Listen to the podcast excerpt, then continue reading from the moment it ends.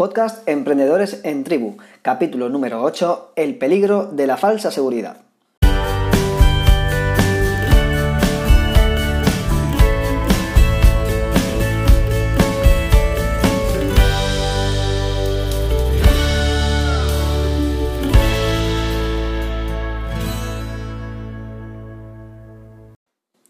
Muy buenas, emprendedor, emprendedora, soy Alberto Pujol y te doy la bienvenida al canal Emprendedores en Tribu, el podcast para los emprendedores que quieren crecer en comunidad. En este podcast vas a encontrar ideas, estrategias, recursos, mentalidad, reflexiones y un montón de temas relacionados con el mundo del emprendimiento con un toque de desarrollo personal, que nunca viene mal. Una de las preguntas que más me suelen hacer es cuál fue el motivo detonante que, por el cual me, decidí a dejar mi empleo de toda la vida y me lancé a emprender mi propio proyecto. Esta es una pregunta muy difícil de responder, ya que como casi siempre ocurre en la vida, no hay un solo motivo para tomar una decisión.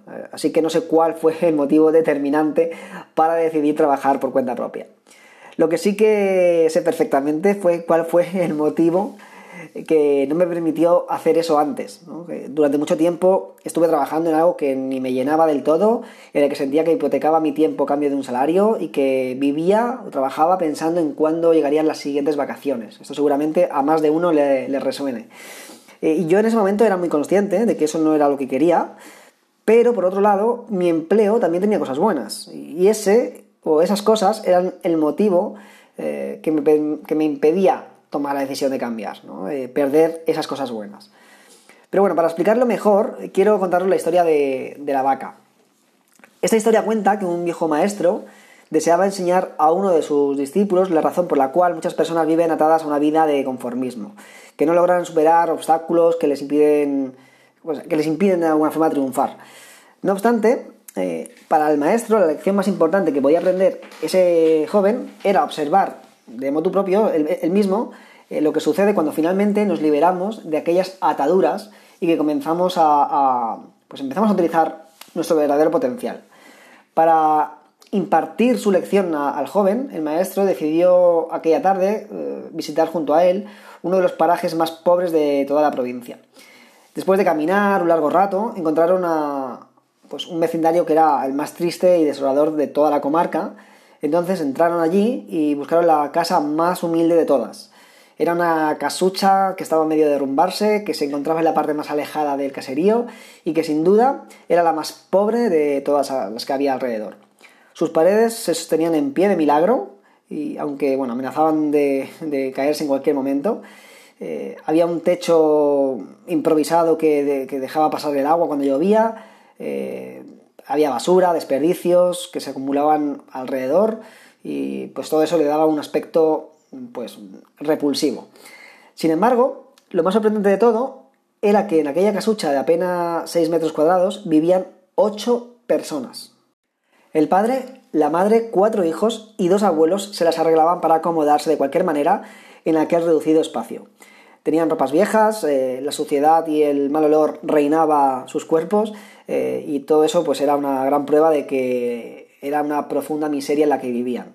Sus miradas eran tristes, sus, cabezas eran bajas y eso hacía no solo ver que la pobreza era exterior, sino también era una pobreza de espíritu, ¿no? Ellos no se sentían para nada felices eh, de cómo era su forma de vida, lógicamente. Curiosamente, en medio de todo ese estado de penuria y pobreza, la familia contaba con una sola posesión, que era una vaca flacucha flacucha. Esa flacucha vaca, eh, cuya escasa leche era lo que proporcionaba a la familia un poco de alimento para sobrevivir, era la única posesión material con la que contaban y lo único con lo que eh, les separaba de la miseria total, ¿no? Era lo único que tenían, aparte de esa, pues, esa casa de 6 metros cuadrados en las que vivían 8 personas, pues tenían esa vaca. Eh, y allí, en medio de esa basura y del desorden, el maestro y su discípulo pasaron la noche al día siguiente, muy temprano, asegurándose de no despertar a nadie, eh, los dos viajeros pues eh, continuaron el camino y salieron del lugar, pero antes de emprender la marcha, el anciano maestro le dijo en voz baja a su discípulo, ha llegado el momento de que aprendas la lección que nos ha traído hasta aquí. Después de todo, lo único que habían visto era pues, una familia muy pobre que vivían en, la miseria absoluta y el joven no entendía muy bien eh, cuál era el motivo que les había llevado a esa familia a vivir en esa situación. Y esa era la verdadera lección que el maestro quería eh, trasladarle al joven. El maestro sabía cuál era la razón y ante la incrédula mirada del joven y sin que éste pudiera hacer nada para evitarlo, súbitamente el anciano sacó una vaca que llevaba en su bolsa y de un solo tajo degolló a la pobre vaca que encontraba atada en la puerta de la vivienda. ¿Qué has hecho, maestro? dijo el joven susurrando angustiadamente para no despertar a la familia. ¿Qué lección es esta de dejar a una familia en la ruina total? ¿Cómo has podido matar a esta pobre vaca que era su única posesión? Sin inmutarse, ante la preocupación de su joven discípulo y sin hacer caso a sus interrogantes, el anciano se dispuso a continuar su marcha. Así pues, dejando atrás aquella macabra escena, maestro y discípulo partieron. Eh, el maestro aparentemente estaba indiferente ante la suerte que le esperaba a la pobre familia por la pérdida del animal, de su única posesión, y en cambio el joven eh, le saltaba una y otra vez la nefasta idea de que sin la vaca esa familia seguramente moriría de hambre. ¿Qué otra cosa podía ocurrir si habían perdido su única fuente de, sustento? Un año más tarde, los dos hombres eh, decidieron pasar nuevamente por aquel lugar para ver qué había ocurrido con la familia y bueno, buscaron esa humilde vivienda, pero aunque el lugar parecía ser el mismo, eh, donde un año atrás se encontraba esa ruinosa casucha, ahora se levantaba una casa grande que aparentemente había sido construida recientemente. Se detuvieron un momento para observar en la distancia, asegurándose de que se encontraban en el mismo sitio, ¿no? que no había ningún error.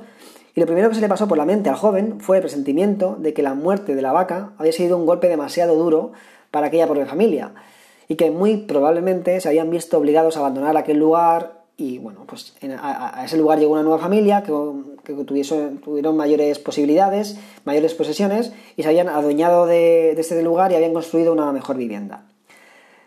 El joven se preguntaba, ¿dónde habrán ido a parar aquel hombre y su familia? ¿Qué habrá sucedido con ellos? Quizá fue la, pena moral que los, doblegó. Todo esto pasaba por la mente del joven mientras se debatía entre el deseo de acercarse a la nueva vivienda para indagar sobre la suerte, eh, la suerte que, podían haber tenido los, o la mala suerte que habían tenido los antiguos moradores, o, continuar su viaje y pasar y no hacer caso de esa, vivienda y ni conocer tampoco quién estaba residiendo en, ella actualmente. Decidieron entrar y cuál fue su sorpresa cuando en el interior de la casa eh, vio salir al mismo hombre que un año atrás les había dado eh, lugar para dormir. Sin embargo, su aspecto era totalmente distinto. Sus ojos brillaban, vestía ropas limpias, iba aseado, eh, tenía una amplia sonrisa y mostraba que algo significativo había sucedido. El joven no daba crédito a lo que veía, no, no, no, no se lo podía creer. ¿Cómo era posible? Eh, ¿qué, ¿Qué podía haber acontecido durante ese año para que cambiase todo tanto? Y entonces rápidamente se dispuso a saludarle para averiguar qué había ocasionado tal cambio en la vida de esa familia. El joven se acercó al hombre y le dijo Hace un año estuvimos aquí y fuimos testigos de que estaban en la inmensa pobreza y que, bueno, ahora están mucho mejor. ¿Qué ha ocurrido durante este tiempo para que todo haya cambiado tanto?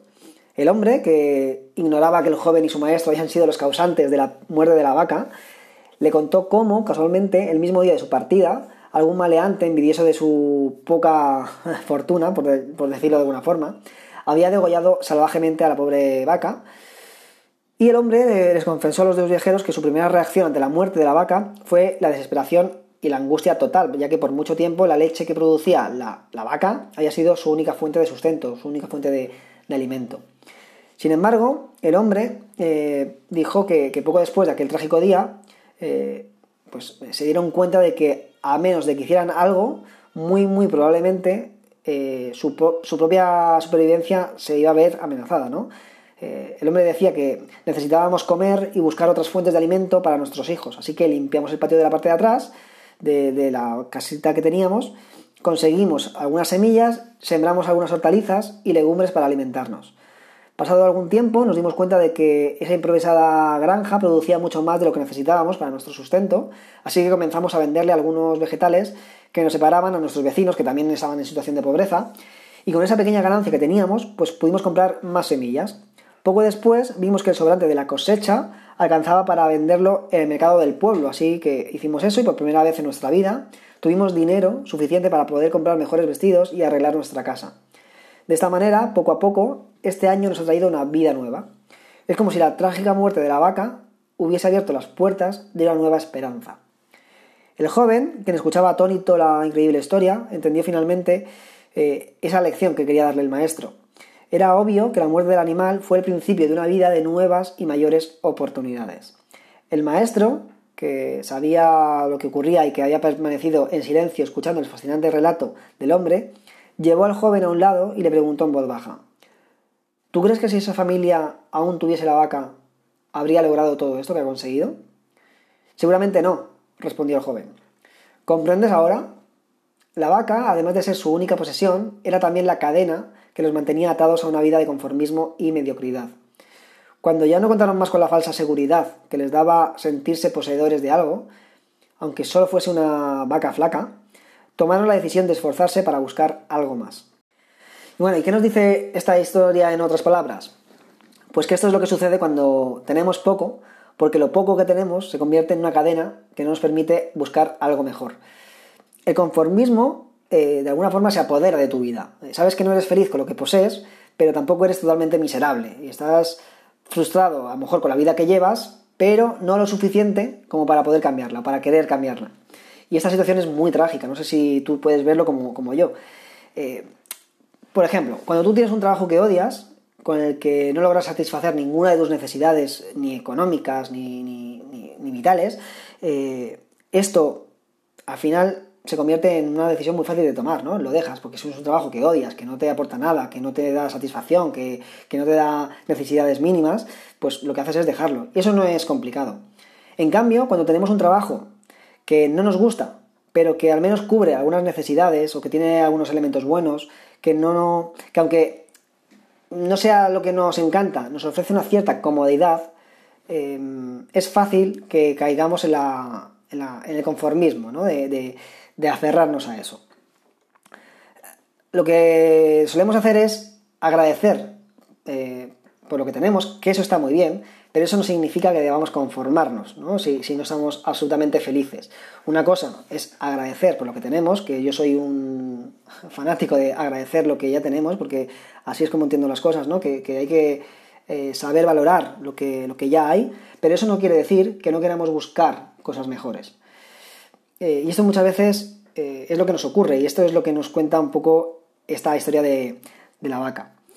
Em, y es que todos tenemos vacas en nuestras vidas. Eh, seguramente tú también tienes vacas en nuestras vidas, porque llevamos a cuestas creencias, excusas, justificaciones que nos mantienen atados a una vida de mediocridad de alguna forma, ¿no? Y de conformismo.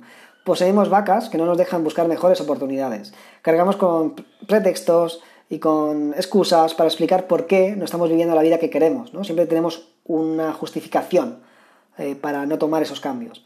Eh, nos damos un montón de excusas que a veces ni nosotros mismos nos creemos, que nos dan un falso sentido de seguridad, cuando frente a nosotros se encuentra un mundo lleno de oportunidades. Oportunidades que solo sabremos apreciar si matamos a nuestras vacas. Y bueno, eh, ese fue el principal motivo que me impedía tomar la decisión a mí de, trabajar para, mí mismo y, porque era que mi empleo anterior era una vaca flaca, que me daba justo o me daba lo justo, mejor dicho, para poder conservarlo. Y esto al final es una trampa mental que todos nos hacemos. Eh, no queremos admitir que somos conformistas, pero lo somos. Preferimos que los riesgos los asuman otros y nos convertimos en expertos de ver cómo los demás aprovechan otras oportunidades, mientras nos quedamos pensando en la buena suerte de, otras personas o, o, que nuestra situación siempre es peor que la de los demás. Y si algo aprendí de este cuento es que cuando yo personalmente no tomo una decisión, eh, porque considero que tengo una situación mala para tomarla, ¿no? Que estoy en desventaja o que mi situación, la que sea, ¿no? tengo una situación mala para tomar una decisión, me doy cuenta de que la realidad es que mi situación no es tan mala. Porque si lo fuera, no tendría problemas para decidir, ¿no? Es, es precisamente que mi situación no es tan mala la que me complica la decisión. Porque si fuese mala, si fuese muy mala, no tendría problemas de cambiar. Y esto es al final un aprendizaje que me dio el, este cuento, ¿no? Cuando, cuando lo leí por primera vez, y que intento llevarlo la mayor parte de las veces cuando tengo que tomar una decisión o que estoy dudando en si tomar un cambio o no tomarlo. Seguramente, si me estás escuchando, bueno, escucharme seguro que me estás escuchando ahora mismo, pero seguramente cuando lo estés haciendo eh, directamente estés detectando vacas eh, en tu vida y que te están anclando ¿no? en algún punto, que no te dejan avanzar. Yo no voy a decirte qué tienes que hacer con eso, porque la decisión la tienes que tomar tú. Solo me gustaría que lo pienses, que, reflexiones sobre ello y que tengas claro que no decidir también es tomar una decisión. Y bueno, yo me despido. Eh, como siempre, espero haber tocado algo en ti con este mensaje. Y ya sabes, suscríbete si es así y no olvides disfrutar de la vida. Hasta luego.